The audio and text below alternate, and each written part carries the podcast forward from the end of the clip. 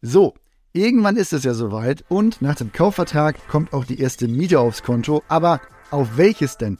Nutzt man da sein Privatkonto und wie wird das denn mit der Kaution eigentlich gemacht und wie wird die eigentlich übertragen? Janina und ich, wir geben in dieser Folge Immobilien einfach machen mal den Einblick, wie wir das organisiert haben, beziehungsweise wie unsere Kollegen und Kolleginnen das so machen. Also, heute gibt es ein paar Praxistipps und vielleicht auch den Hinweis auf den einen oder anderen Fehler, den ihr vermeiden könnt. Mein Name ist Oliver und damit legen wir auch schon los.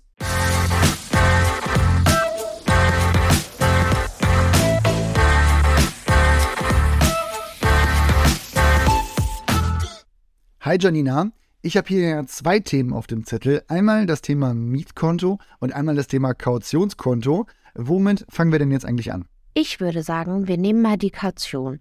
Da gibt es immer wieder viele Fragen, wie die übertragen werden muss. Alles klar, machen wir so. Also, dann beschäftigen wir uns doch erstmal mit den Vorgaben und dann vielleicht auch damit, wie das Ganze in der Praxis gehandhabt werden kann. Ich gebe nämlich zu, ich habe das eine ganze Zeit lang falsch gemacht. Uh, da bin ich jetzt gespannt kann es mir aber schon denken. Die Vorgabe ist, dass die Kaution getrennt von deinem Privatvermögen als Vermieter aufbewahrt werden muss. Also muss ich da als Vermieter wirklich auch ein eigenes Konto für anlegen? Theoretisch kann das auch der Mieter machen. Da gilt dann die gleiche Regel. Das muss abseits des Privatvermögens gemacht werden und als Vermieter muss man quasi das Pfandrecht haben, weil du als Mieter da ja nicht drauf zugreifen darfst, solange der Vermieter das nicht freigibt. Aber üblicher ist es auf jeden Fall, wenn der Vermieter das alles macht. Und um die Frage zu beantworten, ja, du musst ein Konto dafür anlegen. Muss das eigentlich verzinst werden? Naja, das war über längere Zeit ja jetzt eher eine theoretische Frage, weil du eh nirgendwo auf Sparguthaben Zinsen bekommen hast. Aber ja, grundsätzlich muss das verzinst werden. Und die Zinsen stehen dann dem Mieter zu. Also die bleiben auf dem Konto, aber genau wie die Kaution gehört sie weiterhin dem Mieter. Also ja, die Frage ist ja dann eher bei langen Mietverhältnissen und bei Zinsen jenseits der Promillegrenze relevant, sage ich mal. Aber die Zinsen bleiben dann auch auf dem Kautionskonto und können auch genutzt werden, um Schäden am Ende auszugleichen, oder? Ja, genau. Das kann dann genutzt werden wie die Kaution. Allerdings ist der Kapitalstock ja nicht so riesig. Man kann ja maximal drei Monats Netto-Kaltmieten als Kaution verlangen bei den Zinsen, die für Sparanlagen gezahlt werden, machst du damit jetzt keine großen Sprünge. Ja, alles klar. Also ich begrabe mal die Hoffnung auf große Zinsgewinne. Aber muss ich eigentlich für jede Kaution ein eigenes Konto haben, wenn ich als Vermieter mehrere Immobilien vermiete? Soweit ich weiß, nein. Es ist wichtig, dass die separat von deinem Privatvermögen gehalten werden.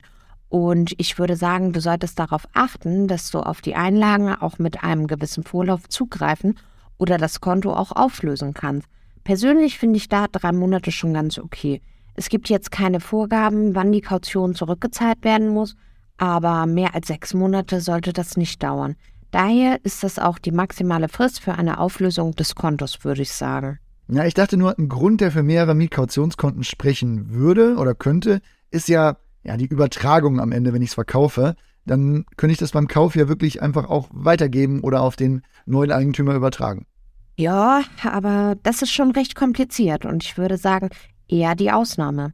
Der Standardfall ist eigentlich, dass du vom vorherigen Eigentümer die Kaution überwiesen bekommst und dich dann um das Anlegen der Kaution auch entsprechend selbst kümmerst. Ja, wenn du sagst, dass das der Standardfall ist, was gibt's denn da noch für Fälle? Das ist zumindest noch die häufigste Variante. Am Ende schuldest du als Vermieter dem Mieter die Kaution und ob der vorherige Eigentümer die an dich übertragen hat oder nicht, ist irrelevant. Daher kenne ich es, dass im Kaufvertrag festgehalten wird, dass mit dem Eigentumsübergang und Kaufpreiszahlung dann auch die Kaution überwiesen wird. Da du aber noch andere Varianten gefragt hast, wenn es vorher eine Sondereigentumsverwaltung gab, dann kommt es auch vor, dass die Kautionskonten verwaltet werden von denen. Wenn man das dann eh bei einer Sondereigentumsverwaltung bleiben will, dann wäre das ein Grund für die aktuelle Sondereigentumsverwaltung, weil man sich da ein wenig Aufwand spart.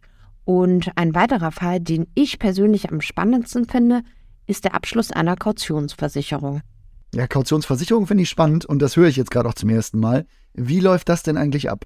Der Mieter oder die Mieterin stellt einen Antrag bei einer Versicherung oder Bank, die Allianz läuft mir hier oft über den Weg, für eine Mietkautionsversicherung. Diese versichert dann je nachdem drei oder zwei Netto-Kaltmieten Der Jahresbeitrag ist überschaubar und liegt je nach Höhe der Kaution zwischen 40 bis 80 Euro, kann aber auch ein bisschen höher sein. Ist für dich als Vermieter der Vorteil, dass du nur eine Urkunde besitzt, nicht ein Konto verwalten musst und für den Mieter natürlich sparsamer für das Guthaben. Mhm. Und wie funktioniert da die Übertragung? Also gebe ich dann einfach die Urkunde weiter? Ist an sich analog zum Sparbuch, kann also einfach in Papierform an den neuen Eigentümer übergeben werden. So apropos Sparbuch, das ist ja wirklich dann, ja, papiergebunden. Was mache ich denn als Käufer, wenn der bisherige Eigentümer sagt, sorry, ich finde es nicht mehr, ich habe das Kautionskonto nicht mehr, ich kann es nicht auftreiben, was auch immer? Ja, die Fälle gibt es. Gerade wenn das ein altes Sparbuch auf Papier ist, dann gibt es Eigentümer, die das verlegt haben oder nicht mehr auffinden können. Das kann dir als Käufer aber egal sein. Am Ende kannst du die Kautionszahlung einfach einfordern. Dann muss der Verkäufer das halt aus eigener Tasche zahlen und sich dann darum kümmern, dass das Sparbuch wieder auftaucht. Ja, das ist schon mal gut zu wissen als Käufer. Aber wie machst du das denn bei der Vielzahl von Einheiten, die du im Portfolio hast? Tatsächlich versuche ich bei all meinen Einheiten, die ich selber verwalte, Umstellungen auf die Kautionsversicherung zu machen. Dafür habe ich mir einen extra Ordner angelegt. Bei den Objekten, bei denen ich eine Sondereigentumsverwaltung habe, verwalte ich diese Kaution nicht selber, sondern das macht die Sondereigentumsverwaltung.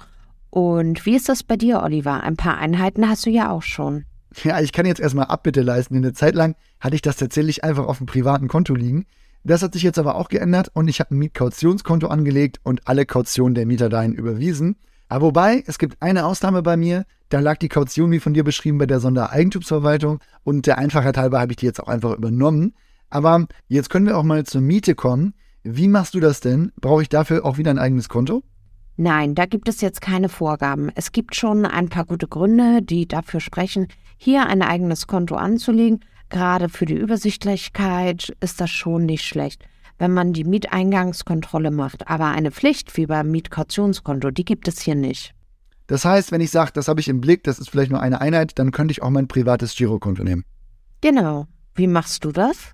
Ja, tatsächlich habe ich bei ein paar Wohnungen eine Sondereigentumsverwaltung. Da läuft das über ein Treuhandkonto, auf dem die Miete vom jeweiligen Mieter eingeht und nach Abzug einer Rücklage und der übrigen nicht umlagefähigen Kosten bekomme ich das auf mein Privatkonto überwiesen. Andere Mieter überweisen das direkt auf das Privatkonto. Ich habe allerdings das auf ein Konto umgestellt, das jetzt nicht mein Hauptkonto ist und auf dem ich auch Rücklagen für die Wohnung sammle.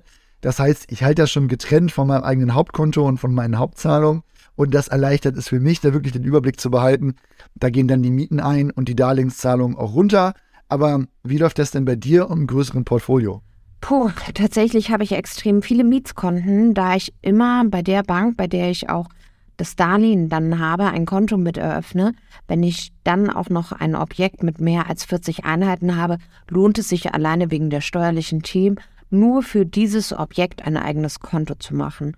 Ist für alle übersichtlicher und spart somit eine Menge an Zeit. Als ich jedoch noch privater Vermieter war, hatte ich am Mietskonto und habe alles darauf lassen. Jetzt werden wir auch immer nach Empfehlungen gefragt und ehrlich gesagt, ich bin mit der Eröffnung meines Mietkautionskontos gar nicht so zufrieden gewesen, dass ich da einen Anbieter empfehlen würde. Ich weiß, dass einige unserer Kolleginnen und Kolleginnen sehr zufrieden mit dem DKB-Angebot für ein Miet- und Mietkautionskonto sind. Aber der Vollständigkeit halber an der Stelle, es gibt auch Angebote der Sparkassen und für ein Mieteingangskonto kannst du theoretisch jedes beliebige Konto nehmen. Ich nutze hier ein N26-Konto einfach, weil ich die Push-Mitteilung bei Zahlungseingängen und Ausgängen sehr praktisch finde aber auch da gibt es Angebote der DKB, Comdirect, Commerzbank oder wirklich eines beliebig anderen Girokonto-Anbieters. Hast du da sonst noch Praxistipps oder Empfehlungen, Janina? Wie schon gesagt, finde ich die Kautionsversicherung gerade am einfachsten. Und da begegnet mir häufig das Angebot der Allianz. Aber auch da gibt es natürlich andere Anbieter. Also, ab zu den Urbio Takeaways. Vielleicht erstmal das Einfachste.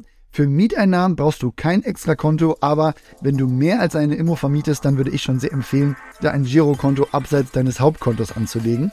Für Kaution, da sieht das Ganze anders aus. Wenn du vom vorherigen Eigentümer oder von der Eigentümerin die überwiesen bekommst, dann musst du die abseits deines privaten Vermögens auch aufbewahren.